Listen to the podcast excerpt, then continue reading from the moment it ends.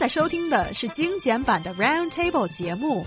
关注我们的微信公众账号 EZFM Round Table，点击页面右下角弹幕 view，可以收听往期节目或者参与直播互动。The concept of a strong woman apparently can be too much for some men and women alike. A checklist of what makes an strong woman has gone viral on Chinese social media. Words such as bossy, ruthless, masculine has been used to describe these strong ladies.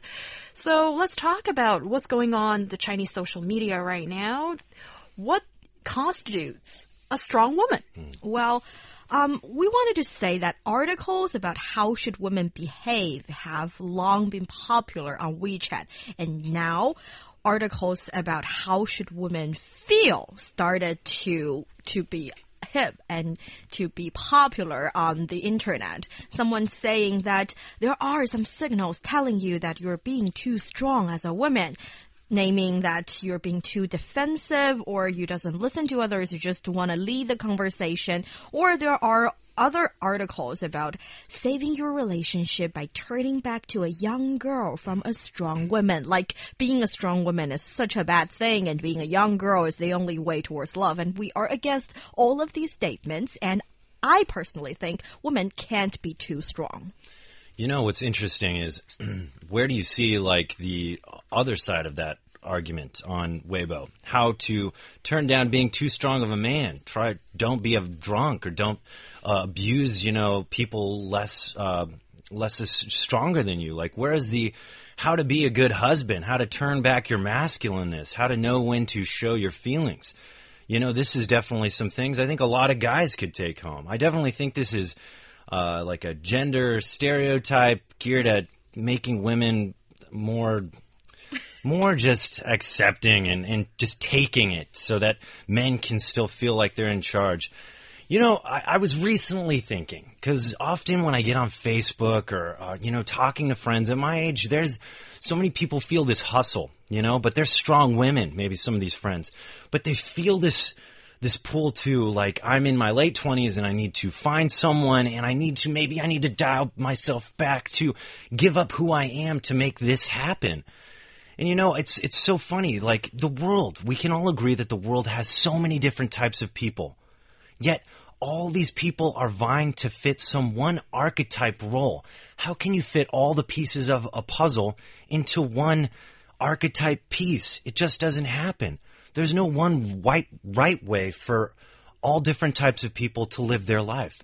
So this kind of this this happy feeling of a marriage and a guy and a woman and in that kind of traditional way, that's why should all these different people in the world be able to fit in that one piece? It's not for all of us.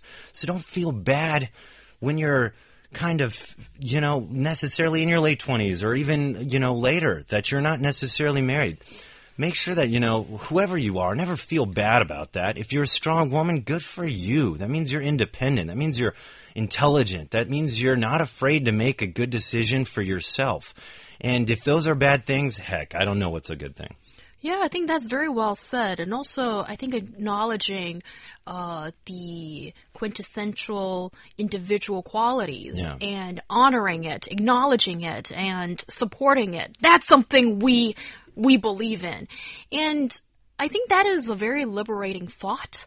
But often in reality, you feel that you are crushed into hitting a wall a lot of the times when Yeah. you're trying to, you know, fledge those wings, so to speak. And I think it's important for people to sort of see that it's not just those stereotypes that we need to um, soften our edges to the extent that we can fit into those mold molds as um, I sort of sense that in this story as first of all let's talk about like the strong women concept.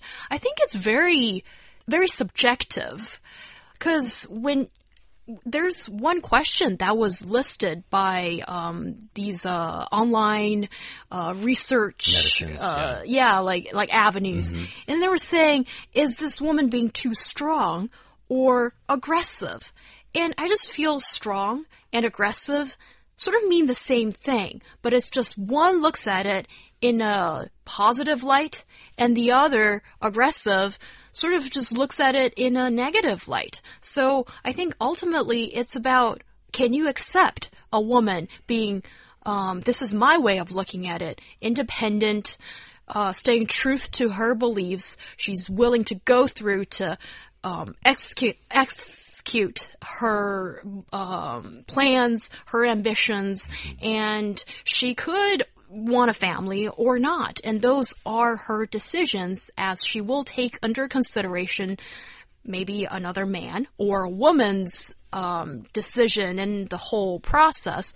But she is truthful to herself and she's objective in what she wants and she's willing to follow and go through um, what her heart and brain tells her. Yes, and uh, for me, strong is definitely a good word. As Ryan has said, strong means you're powerful. You have all the resources to to deliver the results that you've promised. You are independent. You can raise yourself, maybe a family in a way, and also you're resilient. If you if you met any kind of obstacles or any kind of on problems, you can solve it. But I do understand that when the world has has a certain expectation to girls or women, they want you to fight your way. They don't want you to fight men's way kind of like maybe you're you're um, in a competition with some men in your working place. They want you to be elegant. They want you to kind of, in a way, manipulating others to to do what you said instead of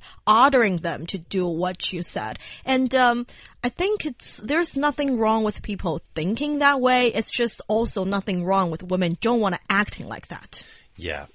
if you, you know, I think aggressive women are very sexy, and I think uh, strong women are the best kind of teammates you can have because life's not always roses. Sometimes it's, you know, feel like you're at, at the bottom of a pit, and who better to be there with than a partner who's just as strong or is strong for you when you need someone. That sounds perfect. I mean, these guys that I feel like are behind these almost stupid and silly posts, I would say they have low self esteem. They need someone in their life to confirm and make them feel like everything they do is just the best ever. This is a traditional way of thinking that uh, takes away many, in many ways, the rights of women to be themselves in a relationship, and that's wrong because there's no other side of that issue where men are necessarily having to address: should I give up this part of myself in a relationship? And that's not fair. So I would say, you know, strong women.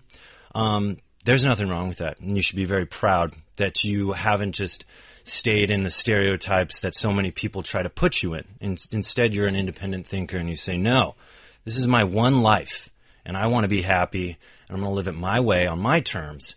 And I'm not going to let some other person uh, tell me how I should live.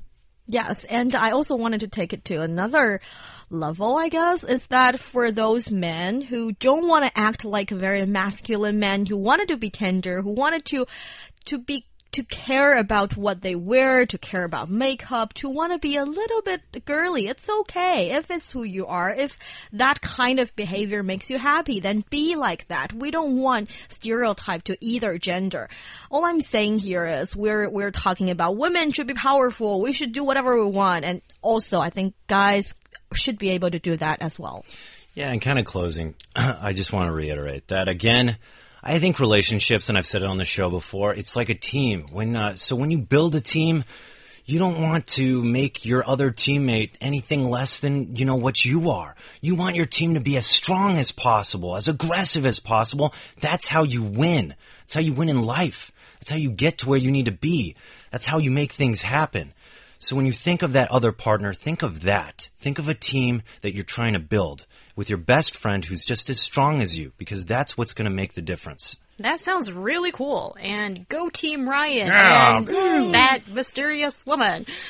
or in the future. Mysterious yes. woman, where are you? And also, I wonder if maybe some guys um, think of this a bit differently. Yeah, I don't maybe. think Chinese guys, or, or not Chinese guys, just uh, some Mm -hmm. Chinese guys who make mm -hmm. the decision of wanting to uh, be with a girl that um, maybe is not as strong, maybe not as capable, maybe she's. Um, she's more of the ah, I can't think of think of a good adjective, a domestic type or something. And I I know some girls like that, and I don't think these guys are thinking that they are they want dead weight on the team, but it's more about they just want to feel good and maybe that's part of the relationship For sure, to each their own. And I understand there's different dynamics that come to play in relationships, and my one dynamic is not working for everybody out there. Yeah. But at the same time, to post this kind of stuff and basically tell those, all these women that you should all be the same, that's silly. Women are just as different as anybody else, as guys. We all come in different personalities and whatever. Don't ever feel bad for being yourself. Yes, and also I think for the guys, um, if you're not, it, well, if you're manly enough, if you're confident enough, then you're not scared off by a woman And that aren't- is strong. And you want her to be happy too, right? Yes, both people. Yeah. They. I mean, if you're in a relationship, if you're in a marriage, shouldn't we bring the best out of each other? And that's what keeps it going and Mm-hmm. happy. And if you're alone is better than with someone else, then why would you want to be with someone else? So it's got to be better. That's what I think. And if you can't handle her fire, then just let someone else enjoy her flames.